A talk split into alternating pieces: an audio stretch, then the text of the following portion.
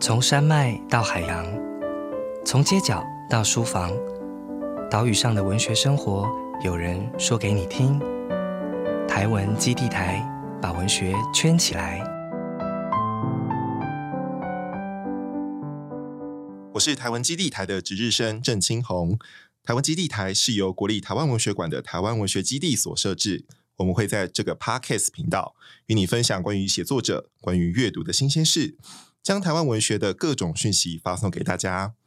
今天的单元是隐藏版包厢，诶，这是一个跟来宾开线上小包厢哦，聊一些跟写作相关或延伸的动态和话题的单元。那这一次的包厢呢，我们邀请到一位。特别特别重要的来宾哦，就是我们国立台湾文学馆的新任馆长，也是创馆以来首任的女性馆长，就是我们国立台湾师范大学台湾语文学系的林金丽教授来线上跟粉丝们开讲。我们欢迎馆长，请馆长跟大家打声招呼。Hello，各位听众，大家好。今天很高兴邀请到金丽馆长来隐藏版包厢跟大家聊天哦。那其实我们也算很熟啦，哈，都是师大台湾人这样。哎，可是跟老师。好像就是在师大错身而过，嗯，对，因为我那个时候毕业的时候，老师还没有到师大就任，对，好像是。接到这个主持邀请的时候，我就有一点嗯，陷入一个漫长的回想，哎，到底是什么时候开始跟老师有蛮多事情的合作跟往来哦？对，那如果是以我自己的话，我其实在写写论文的阶段就有看到老师的博论，对，老师的博论处理的是乡土。这件事情，对，那大家其实都知道，在台湾文学史上，其实有很多次讨论到乡土这两个字，从日本时代的乡土文学论战，然后到战后。的这个乡土文学论战都是在讨论乡土，那老师的论文就是在处理这件事情。对，那那个时候看老师的论文，真的觉得啊，好精彩，就是真的对于论文这样子的内容，会用“精彩”这两个字来形容，你就大家知道，呃，身为一个研究生，然后小小粉丝入我，真的是觉得非常的嗯心有所动。这样子，一开始跟大家介绍新任馆长，然后就是从这个。议题去切入老师的研究，然后也顺便跟大家介绍，就是老师其实算是家学深厚，因为呃，老师的父亲其实就是台湾呃诗坛非常重要的代表作家，就是林亨泰老师，对不对？老师是怎么样一开始进入这个台湾文学研究领域？然后我也想要问一下一个小八卦，就是当时老师要接任馆长的时候，林亨泰老师有没有表示些什么？呃，说到这个博论哈，其实。呃，一开始我并不是就是台湾文学这个专业了哈，那所以我就呃特别挑了一个。呃，可以从战前走到战后的这样一个比较大的主题来试试看哦，所以其实多少也是想要借由这样的主题，然后让我自己可以更深入的了解台湾文学这样。那不过其实青红你的你的论文才厉害吧？这个不敢不敢 不敢。呃，对啊，其实我也是拜读你的论文哈。那这个相见恨晚这样子。你刚刚有提到就是说我们怎么开始合作的哈？后来我想了一下，其实。好像是因为你的关系，所以才第一次接触到了，就是跟台湾文学馆的这个合作，对不对？早期的时候，就是我们有那个什么呃台，就是那个文学馆社，就是整个台湾总共有，我们那时候好像是二十七家吧，的那个就是台湾文学的馆社的一个盘点的一个计划，对。然后因为你的号召力也是非常的惊人哦，因为这个呃需要动员呃就是蛮多的的这些呃就是台文或者是熟悉台湾馆，或者是呃熟悉台湾文学的一些年轻的伙伴们哦。然后我记得那时候你登高一呼，然后就很多人几十位 就下来帮忙了，这样子对。所以说起来，那好像也是我呃，就是第一次跟这个台湾馆的接触哈。所以其实 反而是你比我更早吧哈。因为在跟老师的合作，比如说前面提到的嗯文学馆这个调查，然后还有这个我们也一起做过绘本。对，然后还有后面的转译的计划。对，其实那个时候是因为有一些事物需要透过学校的单位来来发起，哦来进行一些串联跟组织比较方便。所以那个时候呢，就是我也是受台湾馆所托，就是长期以来从文学馆家族，其实跟台湾馆之间就有蛮多密切的合作跟讨论。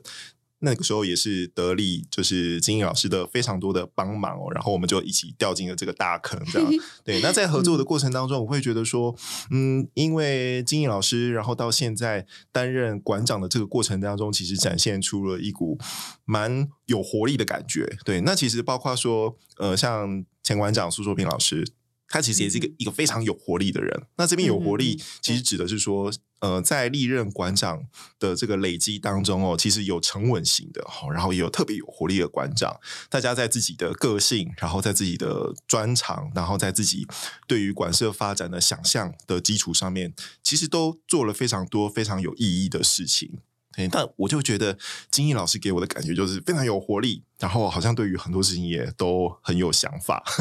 对，那刚好现在就是在一个很多博物馆都希望可以跟社会有更多连接的一个想象跟期待之上，这样的一个时间点出现了，所以我就会觉得哇，如果金毅老师有想做的话，对，那我觉得台湾馆会是一个有所发挥的地方。对，那所以我就很好奇啊，到底呃金毅老师是不是真的有？偷偷想过，如果有一天，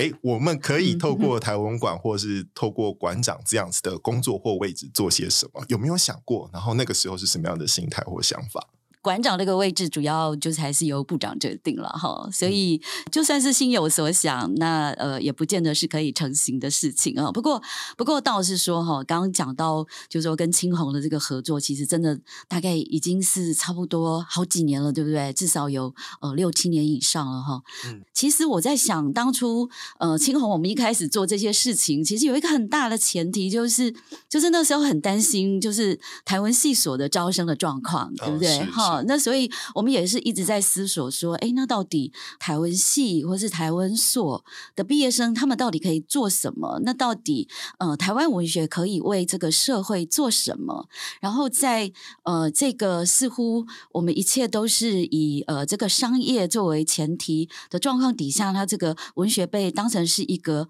好像没有太多呃市场或者是呃利润哦的这样的一个呃事业。那他到底可以做什么？哈，我记得好像我们一开始是从这样的一个角度，然后来呃做一些规划了哈。所以呃，当然就是有这些机会，那也透过青红，那所以跟呃台湾馆一开始的时候，呃也是因为这样，所以就会觉得哇太赞了哈！我觉得有很多的理想想要实现，然后呃有很多的。想要呃去探索的这个机会就来了，所以好像也不是因为我活力充沛或什么啦哈，就觉得就觉得怎么办怎么办哈，这个台湾系所呃需要有一些开拓这样哈，所以大概就是从这样子的一个状况底下就开始做了这些呃工作。那当然做着做着，然后我们也一起就是把呃就是台湾系所的学生也带进来。好，那其实讲到台湾馆的这个部分，其实呃。历任的这个馆长其实都做了非常多的事情，哈，就是呃，其实我们想想看，就是台湾文学，它就从一个非常静态的，好，可能我们的认知里头，它其实本来并没有台湾文学这个学科啊，并没有啊，哈，可能就是呃其他的，比如说中国文学啦，或者是其他的呃外文系的系统啦，哈，或者是历史啊，台湾的历史，或者是中国的历史。本来它原本是这样子的一个更大的哈，就是其他的这个学门，然后才慢慢慢慢的，大概在二零年代开始有所谓台湾文学这样子的一个学科出来哈。错，对，那所以其实我想，呃，历任馆长他们其实也都呃非常的非常的努力，然后他们在各个历任馆长都有他们呃开拓的不同的方向。我现在接任之后，我也是呃有很深刻的感受，就是。呃，现在台湾馆有这样子的一个规模，真的就是在过去的呃历任的馆长好的带领，那当然还有就是台湾馆里面非常棒的哈这些工作伙伴哈这些同仁所建立起来的这个基础啦。所以讲起来的话，我我觉得也跟着这个外在的这个大环境啊，还有这个外在的条件的不同，那我们去思索台湾文学到底能做什么。好，那还有就是，它可以为我们这个社会，或者我们说现在，嗯，就是可能一个在一个国际的氛围里面，对于台湾都相当感到好奇的这样的一个时代里头，那我们台湾馆到底能做什么？哈，所以当然就是我现在接任了，也会呃有一些抱负啦，哈，对我自己也蛮期待的。然后对，然后呃呃也非常期待，嗯，各界好，那还有当然就是嗯，不只是。呃，台湾系所了哈，就是说我们这个，我们讲这个现在就是一个跨界的时代，那还有我们这个也是要呃走出去啊，走走走出台湾，那呃，所以也非常期待到底会有什么发展这样子，对。嗯，因为刚刚馆长有提到说，在历任馆长的经营跟累积之下，其实台湾馆乃至于台湾文学这个学科跟台湾社会整体的关系，是一直不断在变化的过程当中。像是一开始提到的，原本是没有台湾文学这样子的学科或领域，那后来有了。而且我们还有一座国家级的文学博物馆，那我们持续在跟民众或跟我们的读者去建立一个关系，也慢慢的来到了一个新的阶段哦。从草创期什么都没有的时候，要一砖一瓦哦，甚至是说把这一些重要的作家的文物哦，还有一些相关的资料，全部都收到这个馆舍里面，把它建造起来。那过了这个。建造期后，那当然现在我们还是持续在收集这一些资料，只是说在目前的馆藏哈，我们的馆藏好像光是文物就有十二万多笔，是不是？是，对对对，其实相当庞大的，对，很庞大，很庞大。对，那这么庞大的馆藏数量。那还有非常丰厚的研究的累积。那接下来我们可能就要去思考说，哎，那如何让更多的读者、吼更多的研究者或社会大众、呃青年学子对于这个领域有更深刻的认识？所以其实可以从呃前馆长苏硕斌老师的他的努力。的这个过程当中，可以发现到哦，其实台湾馆不管是在社会媒体，或是很多领域的能见度、跨界的连接哦，其实变得越来越强大哦，越来越可感。那在过程当中，我们也一直想要去思考的是，到底文学博物馆还有一个什么样的可能性？因为台湾馆是一个。算是蛮特别的博物馆哦，它本身其实有文学的专业，然后也有博物馆学的专业，然后呢，它对内其实又有典藏的任务，然后对外可能要跟国家去申请很多预算，然后有很多呃政治上面的一些呃讨论跟协商等等的。好，那。馆长在接任之后，或者是说，好，我们其实是一个从乙方变甲方的过程。过程当中，其实角色换了，然后看到的台湾馆其实也长得不太一样了哦。它从一个博物馆变成是我们要亲自去驱动它的一个一个单位哈。然后下面其实是有非常多专业分工合作的细致的集合体。那这个过程当中，嗯，馆长自己从。我们自己的台湾领域，哦，学校的招生出发有很多的焦虑，但是也有一些很想要做的事情。那一步一步慢慢的进入到台湾馆这个体制当中，我觉得最最重要的是文学专业跟博物馆学的专业，跟他很多角色面向的这个挑战。那馆长目前是怎么样看待自己，或者是对于这样子一个很复杂的情境当中，怎么样期许自己去推动台湾文学相关的专业或事业？呃，我们讲起呃台湾文学馆啊，那呃它本身就是有涵盖非常多面向的呃工作的职务啊。那首先我们有呃研究，然后我们也有啊典藏，然后也有呃。比较是推广的，比如说呃，这个展示好，那还有这个公共服务啊，公服组比较重要的大概就是有这四大组了好。那当然，其他我们有一些比较是行政方面的这个呃这些这些编制哦，所以我们。就是从不同面向或者是工作任务所对到的群众，其实也是不太一样的。好，那刚刚有提到，比如说呃，过去一直是在学界嘛，哈，那当然我们就会比较是教学呀，或者是研究这个方面，呃，会是我们呃着力比较深的。那现在来到博物馆啊，那博物馆它其实有一个很重要的机能，就是服务大众。好，那这个大众他就非常广啦，哈，可能是年龄层是从很小的哈，从这个可能是幼儿哈，然后一直到小朋友。啊哈，我们其实真的有开发很多这个小朋友的一些游戏哈，从小朋友啊，然后到呃很年长的，好，那各种阶层好，可能有很普罗大众的哈，或者是说有学者，那这些其实都是我们必须要呃。就是兼顾到的呃，所有的我们的这个群众，那所以呃，就是我们在呃推广的时候，我们就必须去呃去顾及到这一些哈，不管是活动啦哈，或者是我们所开发的一些呃，比如说出版品也好，或者是我们开发的一些游戏啊，开发的一些呃装置啊什么等等的，那这些其实都是我们要把所有的这些呃群众，其实都是呃兼顾在。内，文学博物馆还有一个比较困难的地方，就是说，其实文学它本身就是一个，比如说我们说文本嘛，对不对？它主要是一个比较静态的文本的。好，那我们一般所理解的可能就是印刷。品好，那它是借由阅读，好借由文字，然后构成一个想象的世界。可是博物馆呢，又必须把这些原本很抽象的、原本是静态的、原本是书面的这些概念化的东西，变成是可见的、具体的，甚至可以触摸到的东西，具象化。那所以它的困难就会在这里，我们如何去把这些抽象的事物具象化？所以这里就必须要发挥很多的创意。在这种困难底下，哈，才刚刚卸任的呃，苏硕宾馆长，哈，那他做了一个非常大的贡献，也就是把这些非常抽象的事物，然后结合呃，我们当下的呃一些。感性，或者是美学，或者是科技，把这些抽象的事物，就是透过各种方式，而且是用很跨界结合的方式，把它呈现出来。好，那这个其实都不断的在摸索当中啦。可是我觉得这也是最有挑战性的地方。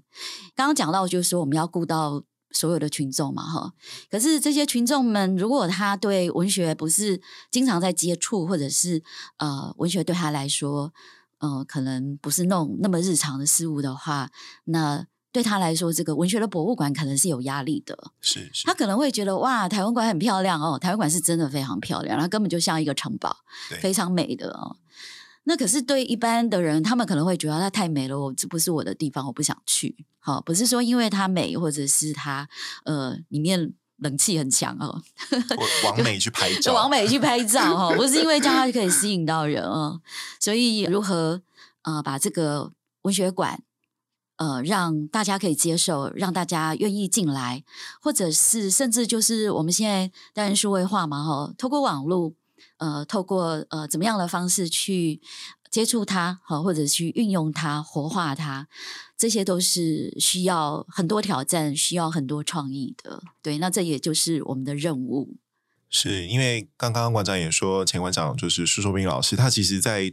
馆舍的馆务推展跟策展方面，其实用了非常多的能量在做这件事情哦。然后必要的时候还要自己出来卖帅卖萌，是是是，对，那我觉得效果很好的，效果非常好。就是说，你你很难得看到一个博物馆的馆长哦，然后可能平常跟大家是有距离的哦，可是其实在很多方面的努力之下，哎，其实馆长这个人设哦变得是可亲的，然后呢是一个可以直接和大众去诉说这个博物馆馆舍本身。生跟台湾文学的故事这样子一个角色的设计哦，那在这个基础之上，这样子的成果累积之上，其实呃，金立馆长也已经开始着手去思考或是规划，说很多的未来发展的一些方向或蓝图哦。这个其实我们刚刚可以听到一些很清楚的描述，然后也很明确的提到文学博物馆它的特性，或者是说它有一些必须跨越的障碍或困难所在。对，那我觉得这个其实是。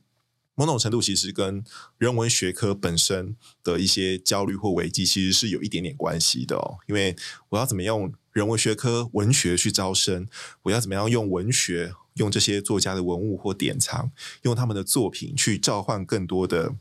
呃这些乐听大众进到馆舍，然后对于台湾文学、台湾的历史、台湾的文化有更多的了解。那我觉得这个其实听下来，它是就是一个。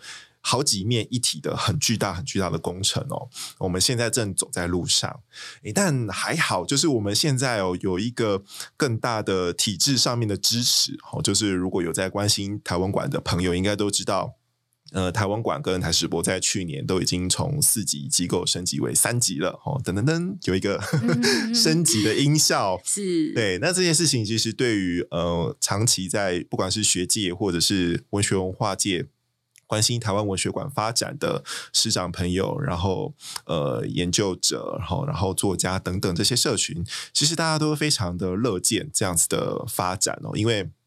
台湾文学馆、台湾文学这个学科终于在现有的基础之上得到国家更多的资源跟投入了。那对于馆务的发展哦，还有整体的设备也好、人员也好，相关的建制其实都可以得到更多的资源哦。那在这样子的情况之下。未来其实也会有呃台南本馆跟台北会有一个北馆，还有包括现在的这个台湾文学基地，它会变成一个三角金三角哈。不知道金立馆长对于这样子金三角的这个组合，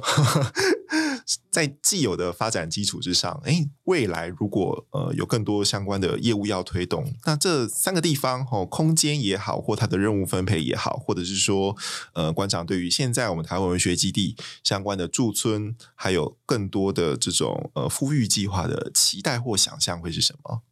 就是呼应这个四级到三三级的这个转变呢。那首先第一个就是我们这个研究哈，本来是研究的这个部分，那现在就是有分成研究跟典藏啊。那我们知道这个呃，这个一个博物馆里面，它典藏是最基本的哈。那一切呢，我们说呃要做一些转译啦，啊，或者是说做一些研究啦，那它其实所仰赖的就是最基本的那个典藏啊。那所以我们现在就是呃研究跟典典藏它分家了，呃，典藏其实应该就是还有包括比如说文物修复哈的这个部分，那这个又关系到什么呢？哈，还有一个就是。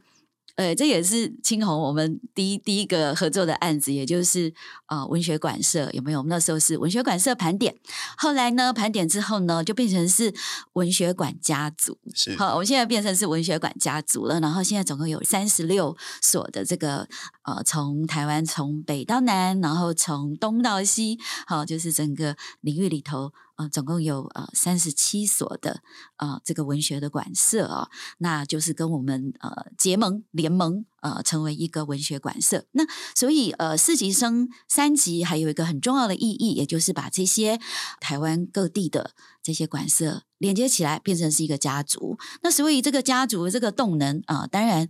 就要由这个台湾馆这边来做一个呃发动啊，比如说像这个。典藏这个部分，那典藏的这个文物修复，哈，这个修复其实是很深奥的哈。这个修复它其实是非常高科技的，呃，而且很很吃科技啦哈，而且很吃这个呃这些贵重的这些仪器哈。其实人力方面的专业也是对对人力专对蛮可怕的，对对，它其实是呃就是在本馆里面占地最广的一个一个 柱这样子。原来是占地最广，占地最广，对对对，没错，它真的就是其实我们还有地下室，地下。室整个都是这样，对对的，因为典藏非常多嘛。您刚刚讲的就是呃，就是十二万件哈，所以它当然需要很多地方也修复，也需要一个很充足的空间。还有一个非常重要的就是，我们嗯，其实也慢慢的在。串联这些家族，然后也帮这些文学家族做呃，比如说修复典藏的工作，这非常重要。因为其实，因为这个典藏它必须要有一个很要求的这种环境底下，那这些文物哈，这些珍贵的手稿，或者是这个呃作家呃所捐赠的这些文物呢，才可以呃获得更妥善的保存哦。那我们知道各个馆舍可能没有这么好的条件哦，那有些甚至比如说火灾毁损啊，或者是什么的哈。那这个呢，呃，其实都会由这个本馆来做一个呃修复的协助，这样子。好，然后再来，呃呃，四级升三级，刚刚讲到了，它就是我们两个层级更高，所代表的也就是代表台湾，代表国家。好，所以它也肩负一个功能，就是必须要向世界、向国际去诉说台湾的故事。好，我们知道，其实呃，文学它是一个。诉说故事的一个很好的一个管道，很好的媒介，非常动人的，非常感动。他甚至台湾，因为他的这个呃复杂的历史，还有各个族群呃的一些状况，或者是他们过去呃历史的挣扎，或者是曲折的呃发展的过程呢，其实很多呢都呈现在啊文学的作品里面。所以，如果我们可以透过文学，我们可以透过啊，比如说翻译，好。这个呃各种语言的翻译，那就更容易的可以让国际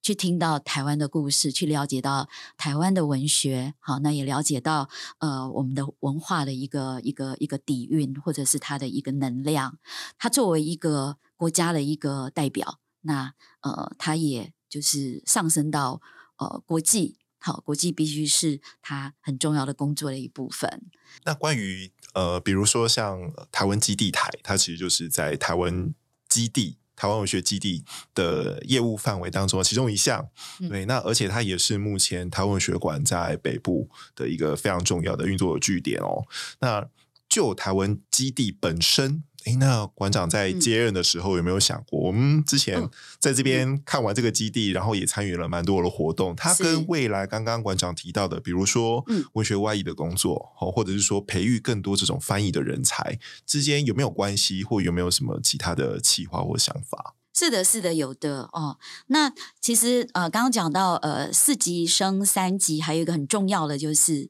北分馆。嗯 北分馆这可能对呃关注我们台湾馆的呃这个朋友们，可能是一个新的名词哈。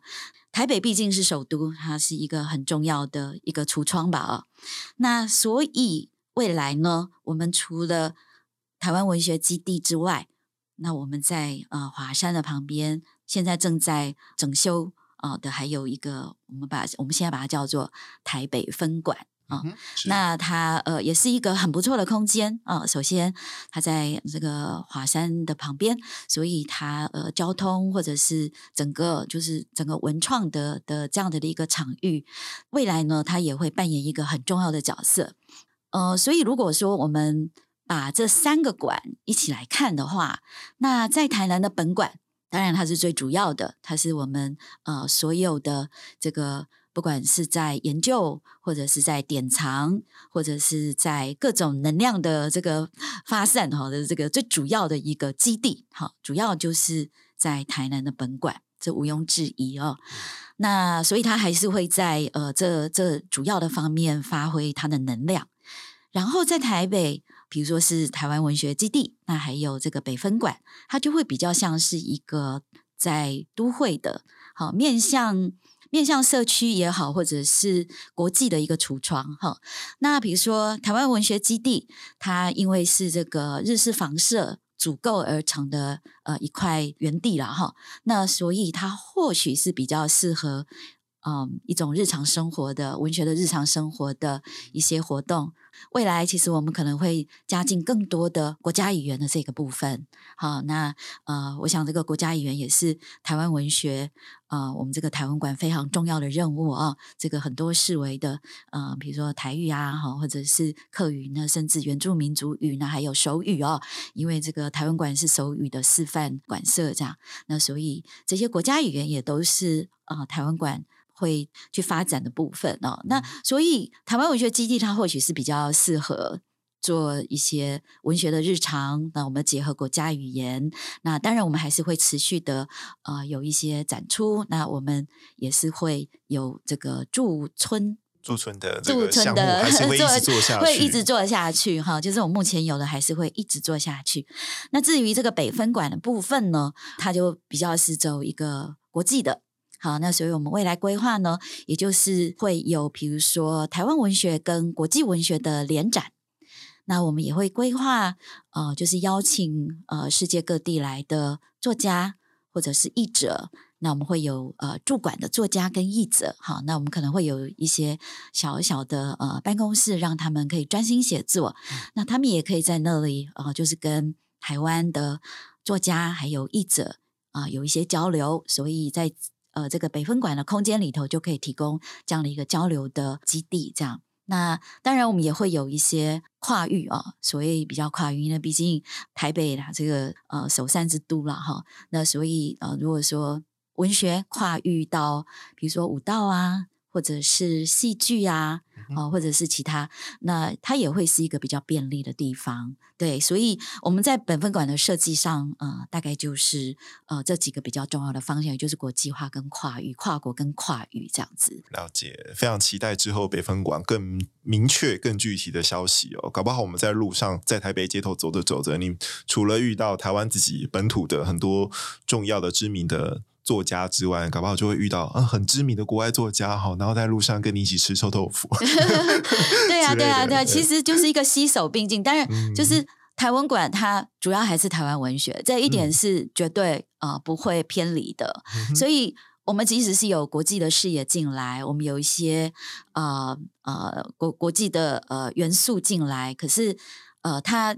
一定都还是跟这个台湾文学好做做一个携手并进的这样子的一个呃形态。嗯，就是持续的连接跟对话，对对然后去对讨论，比如说台湾文学跟世界文学，或跟东亚文学、区域文学之间的关系。是是是，对。那当然，我们也会着手，就是把这些驻村啊、或者是呃一些办法，我们就会逐渐的，就是更有制度性的把它呃建立起来，这样子。了解，对对真的非常期待这一项哎、就是因为台湾呃台湾自己的作家，如果你不是飞出国去其他的国家驻村的话，你可能很难有国际交流的机会。但也许未来在台南本馆、然后台北分馆跟呃台湾文学基地三个三个黄金。黄金角度阵容对对黄金 阵容组合起来的这样的一个呃，这样一个我我的想象，它其实就是一个文学机器人，哈、哦对，然后这个机器人呢，它会带带领我们去一个更广大、更浩瀚的文学宇宙。嗯对我的想法其实是这样。嗯，其实我们现在已经开始在着手了啦，所以我们嗯现在其实已经开始在呃，比如说呃，就两个礼拜之前，我们就跟这个嗯捷克的第二大的这个图书馆，我们就签了 M O U。嗯，对，那所以未来我们会展展开很多呃许多这个比较实质的合作。那现在正在谈的也有关岛啊、就嗯是这个呃关岛，我们也是会以这个原住民族嗯呃作为主题的这样的一个联展。那未来呃我们也会再继续拓展欧洲，好，那还有比如说像美国，那我们现在陆续在谈的还有像荷兰、德国这样子，对，所以就是我们这种联展的概念，或者是说呃把台湾文学搬到就是国外。去做展出，好，这个其实，在今年我们在捷克已经有，呃，从蛮密集的十一月到十一月，我们其实已经展出了几场了哈。那呃，所受到的这个也是蛮多好评的。嗯那所以我们也发现，这其实是一个蛮不错的可以呃开发的方式。呃，现在也的确是国际间对台湾的关注，呃，算是最高哈。是是，的的的这样的一个一个呃时候啦哈，所以我想呃我们可以真的是可以吸引到更多的这个国际的的的读者跟听众，对，嗯，真的非常期待哦。那我觉得扣在这个文学外交这件事情上哦，就是馆长在之前 Open Book 的访问里面，其实也特别把它列成第一项哦，就是希望透过文学外译跟驻村作家去接轨国际哦，它其实就是一个文学大外交的。观念哈，那其他还有就是促进传统的典藏，透过数位应用的方式，让更多人可以接触到这些资料跟资源，还有多元转译，巩固文化认同啊，还有就是刚刚提到的国家语言，也会是台湾文学馆未来发展一个非常重要的项目或主题哦。还有其他像是走读啊，还有就是呃有点。搭配那个 SDG、那个 SDGs 之类的这种永续发展的目标，进行的一些管务的调整跟呃发展，好、相关的规划，其实在这一篇 Open Book 的这个访问当中都说的很清楚哦。但我觉得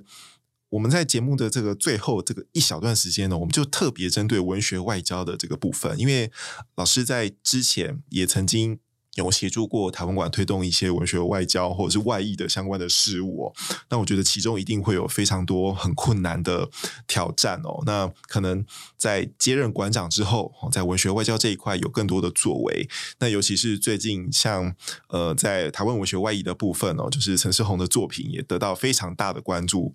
之前前一阵子是吴明义老师，哦，然后现在变成陈志宏老师，哦，他成为新一波台湾文学对外输出的一个重要的作家跟代表作品。那在文学外译的这一块哦，就是馆长有没有想过或经验到哪些困难？那或许是可以在这个阶段的文学外交的管务推动。发展工作当中，诶，你希望去呃努力达到，或希望可以去解决的，有没有这样子的呃问题或状况？其实应该是说外溢这个在呃更前任的馆长呃的任内就已经启动了哦，那只是说就是在呃就是前任呃苏硕宾馆长的任内，他就是更有系统的去推展。啊、这件事情这件工作，所以我一开始也参与了。那也就是把这个台湾文学翻译成英语，然后主要呢就是跟美国的出版社合作。就是虽然说是在美国出版，那当然因为它是呃英语啊、就翻译成英语，所以它其实是在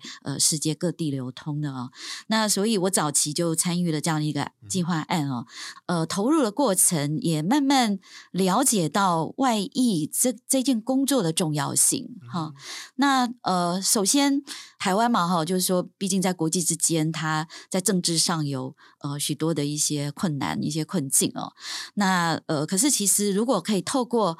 呃文学呃讲故事啊，或者是透过这些比较是软实力的力量，其实呃。这个是可以更更是无远佛界的哦，尤其是我们如果可以透过有系统的各种。语言的翻译，当然就是说，呃，刚刚讲的那个英文，因为它呃，可能它呃流通量啊，或者是说呃，这个读者相对来说可能会稍微多一点。可是台湾馆所进行的外译呢，其实有应该是有八种之多哈，就是还包括呃法语啊、德语，那还有呃越南语啊、日语，那这些其实呃推行的成效都很好哈。那要讲起来的话，像日本呃是一个。推展这个台湾文学外译很成功的地方，我想美国也蛮成功的啦，哈。那比如说以美国来讲的话，就是有一本是翻译呃叶石涛的台湾文学史纲，好，那这个我们知道这个是。呃，台湾文学史啊，非常经典，是也算是第一本非常重要的一个一个经典哦。那呃，那所以就是由这个呃陆金思老师哈，他是美国美美国的呃教授，不过他现在在加拿大任教。那他非常用心啊，他真的非常非常用心，花了好几年的时间。那他翻译了这个叶石涛的这这本经典哦。那所以他是在今年的年初的时候是得到了这个 MLA 哈，就是那个 Modern Language。Association 一个非常重要的一个奖项哦，这个翻译奖两年才一次的，据说非常非常难的，因为它是一个非常欧洲中心主义的，所以它呃，其实亚洲这个。有得奖，这是在十年前呢，由日本得到。那这次的得奖就是让我们非常的振奋哦，那也引起了非常多的关注。对，所以就是说，透过这样的一个方式，那也透过呃获得一些国际的大奖，然后呃去去让人注意到呃这个台湾文学还有台湾研究呃方面的重要性哦。台湾的许多精彩的地方其实都被我们忽略了了哈。那当然呃，台湾就是很喜欢推出一些美食啊，比如说奶茶外交啊，哈这些，那可是实际上，实际上这些台湾很多素材，哈，比如说像妖怪，这个也是呃，因为我跟这个美国的出版社合作，那他们的读者非常喜欢，就是台湾，比如说有妖怪啊。那另外我们也有呃这个酷儿文学，那据说酷儿文学也是在国际间哈，尤其台湾，因为呃就是民主呢，也呃对于这个同性婚姻啊等等这些呃，其实也都是呃非常。呃，进步而且是呃多元包容这样的一个社会哈，那所以国际间对于台湾的这个部分，其实也是抱持非常大的好奇。嗯，对，所以进行外溢这个部分，其实才意识到，呃，其实国际社群对台湾有满满的好奇。那我们常会说，外国人或者是国际之间对我们不够了解。嗯，那其实我觉得我们要反过来。呃，去思考说，那我们到底可以提供给国际什么啊？我们讲这个呃世界文学哈，那你就要想想看，那台湾可以贡献这个世界文学什么角色？有什么我们的自己的特色？我们过去的历史淬炼出来了这个。关于台湾的这个呃文学，或者是我台湾的故事，到底可以有什么？那其实是非常多的，非常值得，就是让国际的这些读者们知道。那当然，进一步我们也希望下一步我们可以多开发，除了文学、小说啊、诗啊这些，我们也希望可以扩展到戏剧。比如说，我们可以开始翻译一些剧本，当然更好，我们可以就是把它做一个演出。嗯，对，所以就是有。文学作为一个基础，然后再跨界到呃其他的这个艺术的媒介或者是艺术的形式，那我觉得这是非常呃值得期待的。嗯，刚刚馆长讲到一个蛮重要的重点哦，就是说其实全世界很多国家都对台湾充满了好奇哦，但至少现在不会把台湾跟泰国搞混，就是开始台湾的主体性轮廓越来越鲜明了。那有哪一些内容，台湾本土的原生内容是值得？跟世界其他国家连接的，他们到底对什么东西感兴趣？这个其实跟我们在做文学推广转译，好像也有一些雷同之处。比如说，我们通常都会觉得什么样的文本，因为它很重要，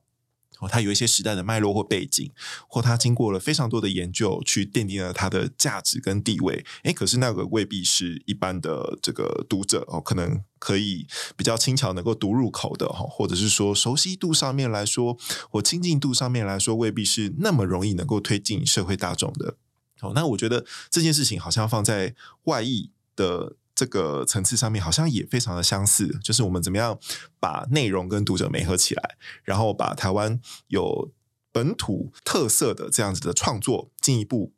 透过各种不同语言的外译，然后推广给更多世界其他的读者知道、认识台湾，然后真的是在做文学外交的一件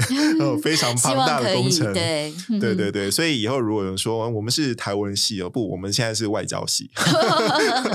用台湾文学做外交的一个单位，这样好。那在今天节目最后啊，因为。呃，这个节目其实有非常多呃关于台湾文学有兴趣的，或者是说跟驻村主题有兴趣的读者会聆听。那馆长在新上任的此时此刻，哈，有什么话或我有什么建议，想要对我们台湾基地台，还有就是关心驻村话题的听众们说说的呢？呃，其实我们驻村的话呢，其实，在台南本馆也有，然后呃，在这个台湾文学基地也有哦。那当然，台湾文学基地这个是号称这个全台湾最贵的。的对，因为要因为这里是一个非常黄金的这样的一个地段，然后它又是一个日式的房舍哦，所以住在里面是真的非常非常奇特的呃一段经验，这样子对对，真的是非常的高级哈。呃，所以就是欢迎大家呃就是。来申请哦，那呃，当然在台湾呃，就是本馆的部分，可能就是他并不是说真的住在馆内了哈，不过就是可以使用这个本馆的一些呃设施，还有呃藏书等等啊。可是在这个台湾文学基地这边的话呢，就是真的可以住在馆内啊，非常欢迎大家来申请，我们也很期待就是。驻馆的作家可以跟来馆的这些群众哈做一些互动，嗯哼，对我们一定会在继续下去的方向。那当然，我们未来也是会开始呃，就是招募这个国外的译者跟作家，